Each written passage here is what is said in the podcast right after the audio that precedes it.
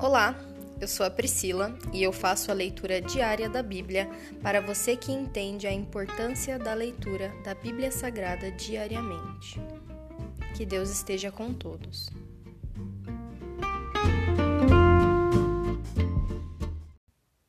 Ouça agora o capítulo 35 de 2 Crônicas. Josias celebra a Páscoa. Então Josias celebrou a Páscoa do Senhor em Jerusalém e assim o cordeiro pascal foi abatido no décimo quarto dia do primeiro mês.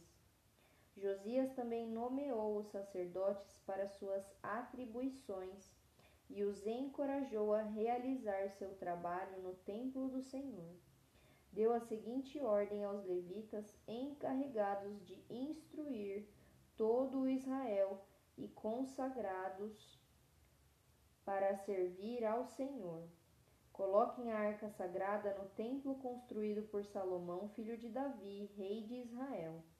Não precisam mais levá-la de um lado para outro sobre os ombros. Agora dediquem seu tempo a servir ao Senhor, seu Deus, e a seu povo Israel.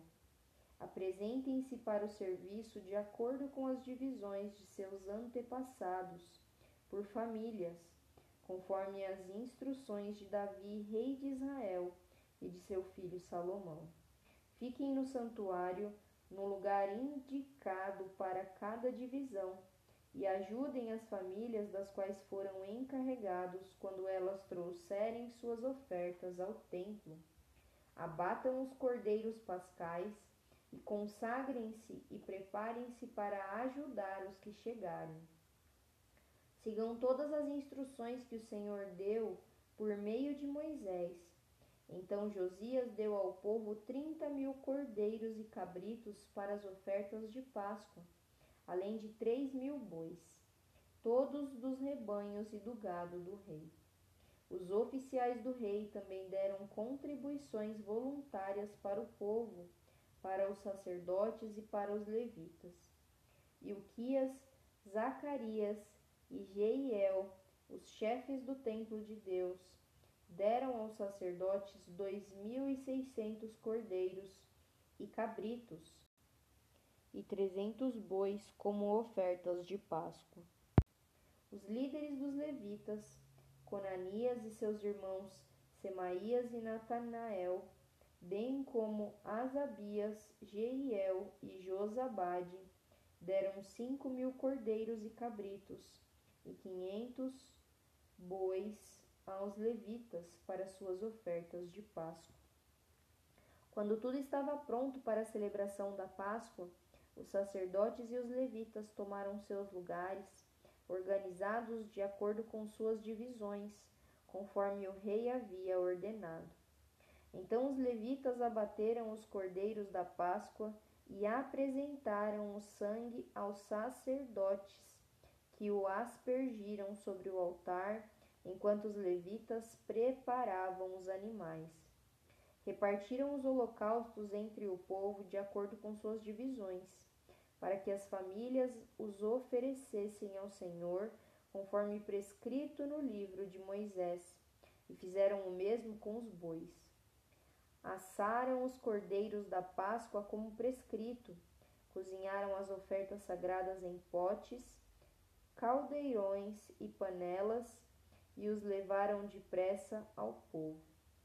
Em seguida, os levitas prepararam as ofertas de Páscoa para si mesmos e para os sacerdotes, os descendentes de Arão, pois os sacerdotes haviam ficado ocupados desde a manhã até a noite, oferecendo os holocaustos e as porções de gordura. Os levitas se encarregaram de todos os preparativos. Os músicos descendentes de Asaf estavam em seus lugares, segundo as ordens de Davi, Asaf, Emã e Gedutum, vidente do rei. Os guardas das portas não precisaram deixar seus postos, pois seus parentes, os levitas, também lhes prepararam as ofertas de Páscoa. Toda a cerimônia para a Páscoa do Senhor foi realizada naquele dia. Os holocaustos foram sacrificados no altar do Senhor, como o rei Josias havia ordenado. todos os israelitas presentes em Jerusalém celebraram a Páscoa e a festa dos pães sem fermento por sete dias. A Páscoa não havia sido celebrada dessa maneira desde o tempo do profeta Samuel. Nenhum dos reis de Israel havia comemorado a Páscoa como o rei Josias, com todos os sacerdotes e os levitas, os habitantes de Jerusalém e o povo de todo o Judá e Israel, que estavam presentes na cidade.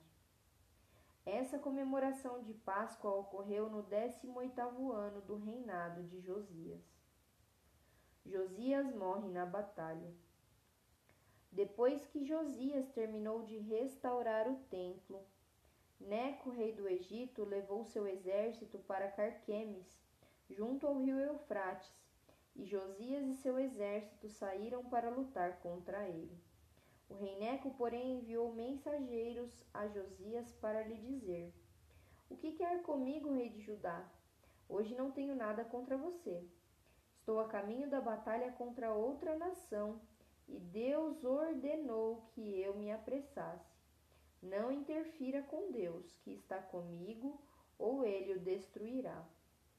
Josias, porém, não deu ouvidos às palavras de Neco, que ele havia falado amando de Deus, e não quis voltar atrás.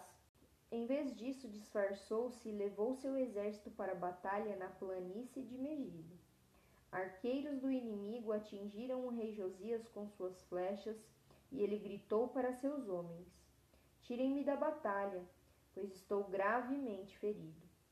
Então tiraram Josias de sua carruagem e o colocaram em outra. Levaram-no de volta para Jerusalém, onde morreu e foi sepultado no cemitério dos reis. Todo o Judá e Jerusalém lamentaram por ele. O profeta Jeremias compôs cânticos fúnebres em homenagem a Josias. E até hoje os cantores e cantoras ainda entoam esses lamentos sobre sua morte. Eles se tornaram uma tradição e estão registrados no livro das Lamentações.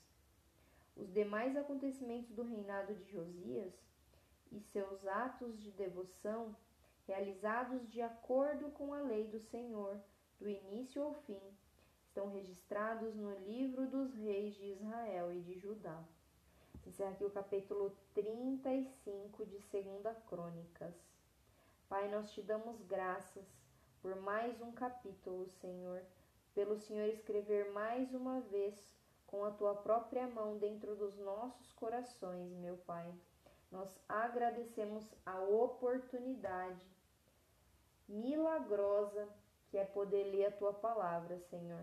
Nós te pedimos que o Senhor venha com teu Espírito Santo, Senhor, esclarecer muitas coisas que estão dentro de nós que precisam ser esclarecidas, Senhor. E não é através somente de estudo da palavra, não é através da teologia ou de palavras complicadas, mas o teu Espírito Santo se move no nosso espírito a partir do momento em que nós damos essa abertura a Ele e ele sim vai explicar algumas coisas dentro de nós. Ele sim vai fazer claro as coisas que precisam estar claras na nossa vida.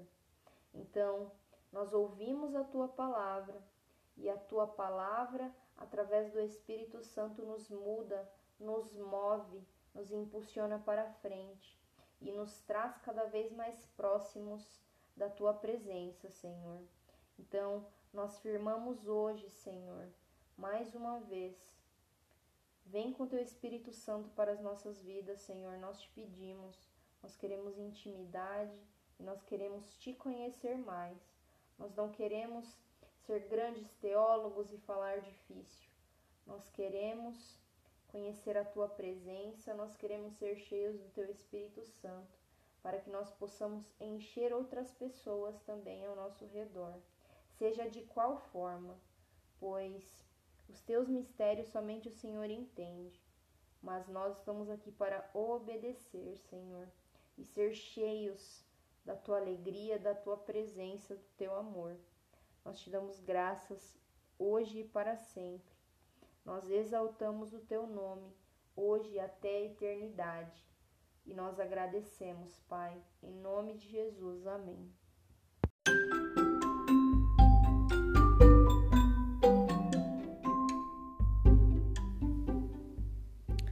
Você acabou de ouvir o Dali Bíblia, o podcast da tua leitura diária da palavra do Senhor.